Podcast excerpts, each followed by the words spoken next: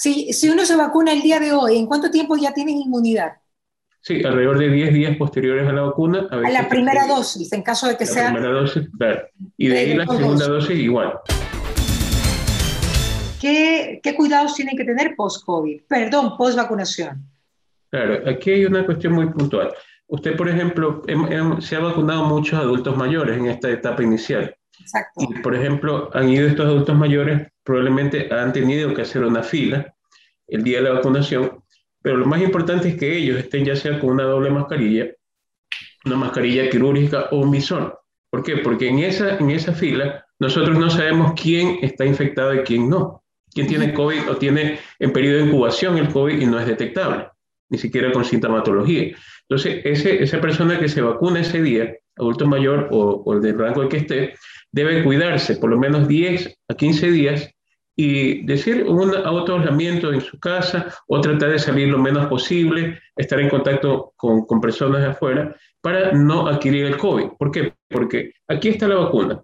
Usted tiene la inmunidad producida por la vacuna, los anticuerpos que están aquí formando. ¿En cuánto tiempo se produce esa inmunidad, doctor? Si, si uno se vacuna el día de hoy, ¿en cuánto tiempo ya tiene inmunidad?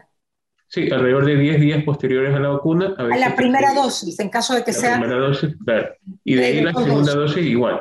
Entonces, okay. digamos que usted se vacunó la primera dosis y llega a tener una inmunidad de un 40%, 50%, y espera lo que es la segunda dosis para poder completar lo que es esa inmunidad.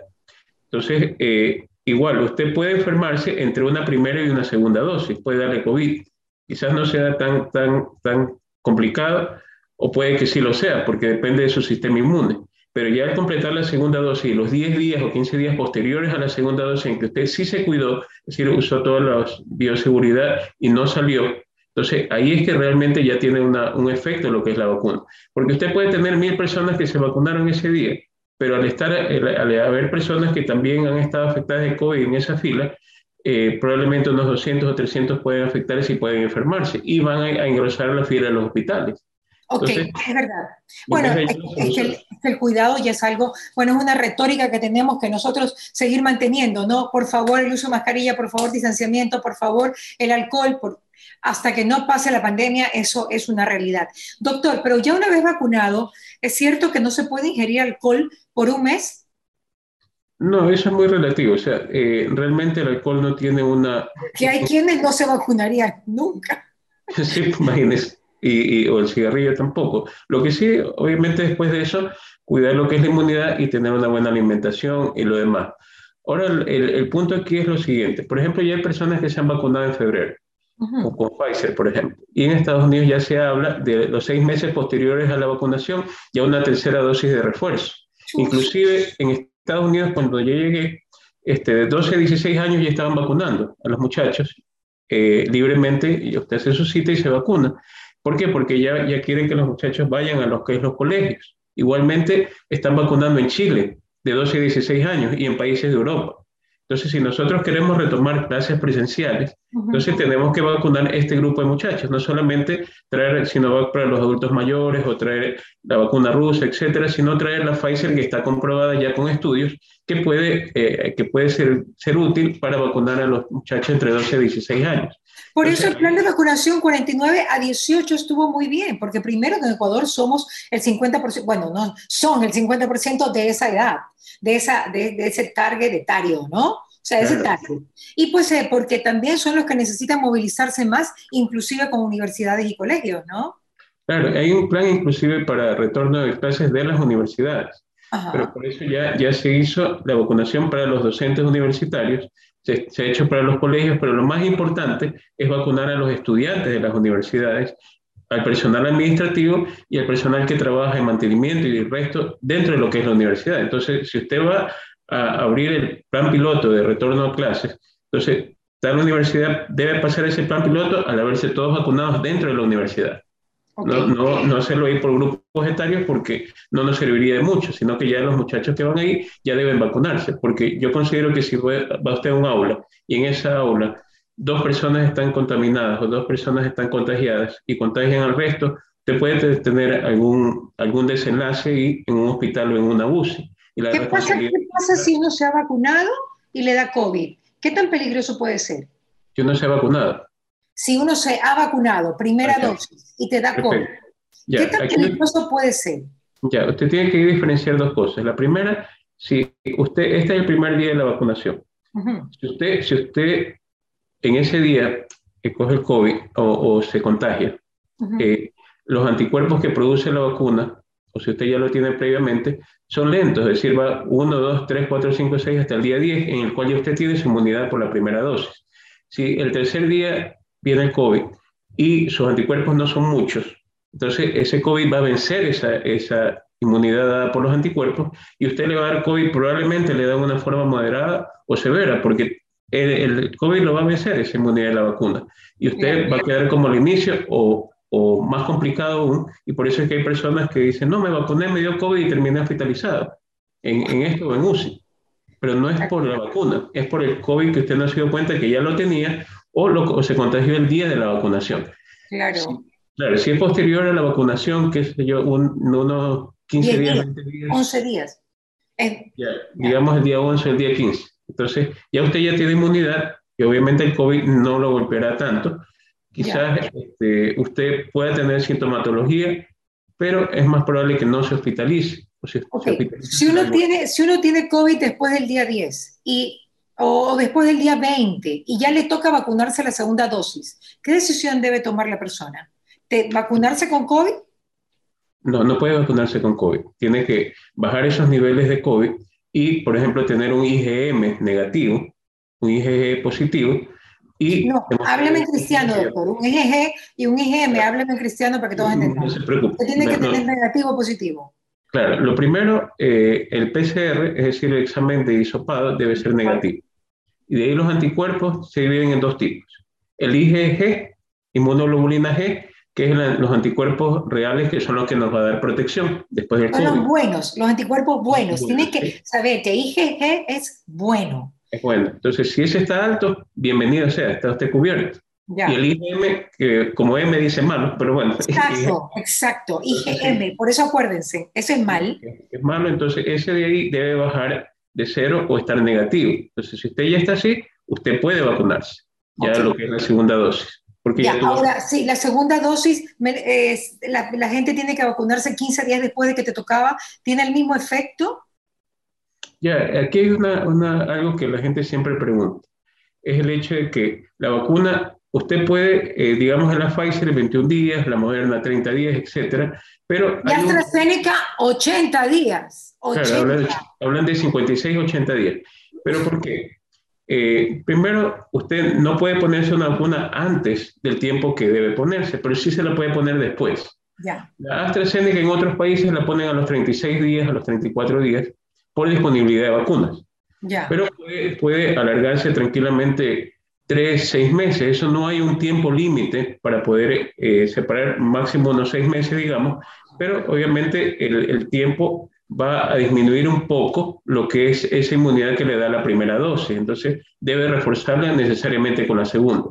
Y frente a esa alternativa hay otras vacunas como la Johnson Johnson que colocan en Estados Unidos, a, los una sola dosis le da un 78-82% de efectividad, que no es malo, y usted queda cubierto. También ¿y por qué la Johnson Johnson no ha sido más, eh, más utilizada, no? Porque yo digo, con monodosis, te cubre bastante. Sin embargo, la gente como que le tiene más confianza a la Pfizer, pues sobre todo a la Pfizer, ¿no? Claro, lo que pasa es primero, la Pfizer es la que salió primero junto con la Moderna, Segundo, usted le da un 95% de efectividad o de seguridad. ¿Qué significa esto? Que no es que no la cubre en relación a todo, sino que para ir a UCI o para complicarse en UCI, hospitalizarse, usted lo cubre un 95%. Pero también la, la Johnson Johnson le dicen 78%, pero eso es por enfermedad leve. En cambio, para enfermedad grave, lo cubre arriba, del 90% también. Es decir, es una, una excelente vacuna. También es una excelente vacuna. Ahora, doctor, ¿qué pasa cuando estamos con el caso que hemos planteado dentro del contexto. Esta persona tiene COVID para la segunda dosis y tiene que esperar. Espera unos 15 días, ¿ok?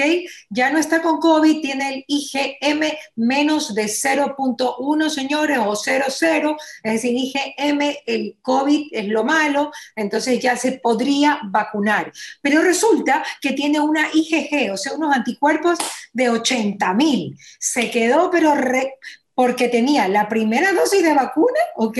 Y le dio COVID. O sea que ese hombre está como el hombre biónico de nuestra época. ¿Tiene que vacunarse con la segunda dosis? Por supuesto que sí. ¿Sí? Inclusive, mire, en la... No hay una pelea, porque hay gente que, que, dice, por gusto me vacuné, si yo tenía suficientes anticuerpos, capaz que esa vacuna me vino mal, se me comió mis anticuerpos. Hay gente que está friqueada con, con eso, ¿no? Claro, no, inclusive, ¿por qué es importante? Porque usted puede tener una inmunidad dada por el COVID. Y a veces esa inmunidad es un poquito falsa. ¿Por qué? Porque depende también si le han puesto plasma o no. El plasma también le ayuda a subir el IgG. No, pues espera, a ver, estamos en el caso de esta persona que ya tuvo la primera dosis y que tuvo su COVID, pero como ya tuvo la primera dosis, no se pudo poner porque lo cogió en la segunda dosis con COVID, pero no se fue a UCI ni nada. ¿Por qué? Porque le dio un COVID leve porque ya estaba después de los 15 días. Estamos en ese caso. Perfecto. Entonces, usted tiene, eh, la persona tiene su inmunidad por el COVID y tiene su inmunidad por la vacuna. Pero recordemos que la inmunidad del COVID es temporal. tres, seis, siete meses. la vacuna también? También, obviamente. Entonces, si, si, es temporal la del COVID y es temporal la de la vacuna, debemos poner la segunda dosis para poder tener un tiempo más de inmunidad y poder, y poder cubrirnos mejor con la vacuna. Es preferible tener una vacuna que le dure a usted nueve meses un año o una vacuna que le dure solo seis meses. es verdad, doctor. Tengo otra pregunta. Eh, en vista de que yo estoy yo soy preguntona y le digo a la gente también, pues que me cuente su experiencia con la vacuna, hubo un doctor que me contó de un laboratorio que me contó que a una amiga de él no sé si a él mismo, porque a veces dicen mi amiga y es él mismo o ella mismo, pues eh, se, había vacunado y no le habían subido casi nada los anticuerpos, que depende también de tu sistema inmune, que tanto, inmune, que tanto reacciones favorablemente también a la vacuna. Y me quedé como loca, o sea, realmente qué importancia tiene eh, el, el, el alimentarse bien, en estar bien físicamente y anímicamente, ¿no? No, por supuesto que sí. Inclusive el hecho de, como yo siempre he dicho, tener una inmunidad buena previo a la vacuna le ayuda a que la vacuna dure más tiempo y que los anticuerpos anti-spike o los anticuerpos que son neutralizantes para el virus eh, no bajen tan rápido. Porque hay personas que, por ejemplo, tienen 800 al primer mes y ya después de tres meses tienen 300. Entonces ya después de tres meses más ya no tendrán y, ya, ya, habrá pasado lo que es el efecto de esa vacuna. Entonces, ahí viene la pregunta, ¿qué es lo que viene después? Porque mientras, mientras lleguen esos seis meses, las otras personas se están vacunando. Entonces, lo ideal es acelerar la vacunación, no a 50 mil personas diarias, sino a 120 mil personas diarias o a 100 mil para que los 3 millones se vacunen en un mes, los 9 millones en tres, adicionarle a eso, los muchachos de 12 años. Eso es lo que, ese es el plan, ¿ah? Ese es el plan de vacunar, no me acuerdo cuántas personas al día se No, no, no, ya lo voy a ver porque aquí lo tengo, aquí tengo el dato y me gustaría tenerlo. Así que, doctor, siga hablando para yo buscarlo. Claro, eh, 50 mil personas lo que se han vacunado hasta este momento con el nuevo plan de gobierno. Obviamente porque son pocos días. Pero lo ideal para poder lograr esta vacunación en rebaño son 120 mil personas o 100 mil diarios para usted llegar a los 9 millones en los 100 días pero hay que adicionarle también a, los jóvenes de 12 a 16 años y posteriormente para que la vacunación realmente... no estaban contabilizados, pues, doctor. No, eso, eso hablamos de pronto unos 2 millones o 3 millones más que deberán adicionarse. Y aparte, los niños cuando ya les toque, probablemente ya el otro año, los que van a escuela, ya les toque una vacuna ya diferente para niños. Y ahí recién nosotros podríamos decir que ya un 90 o 100% de la población está inmunizada y ahí ya podría tener, la inmunidad de rebaño. Pero ¿qué pasa cuando usted busca una inmunidad de un 70% de la población y usted tiene un 30% que no acuden a vacunarse?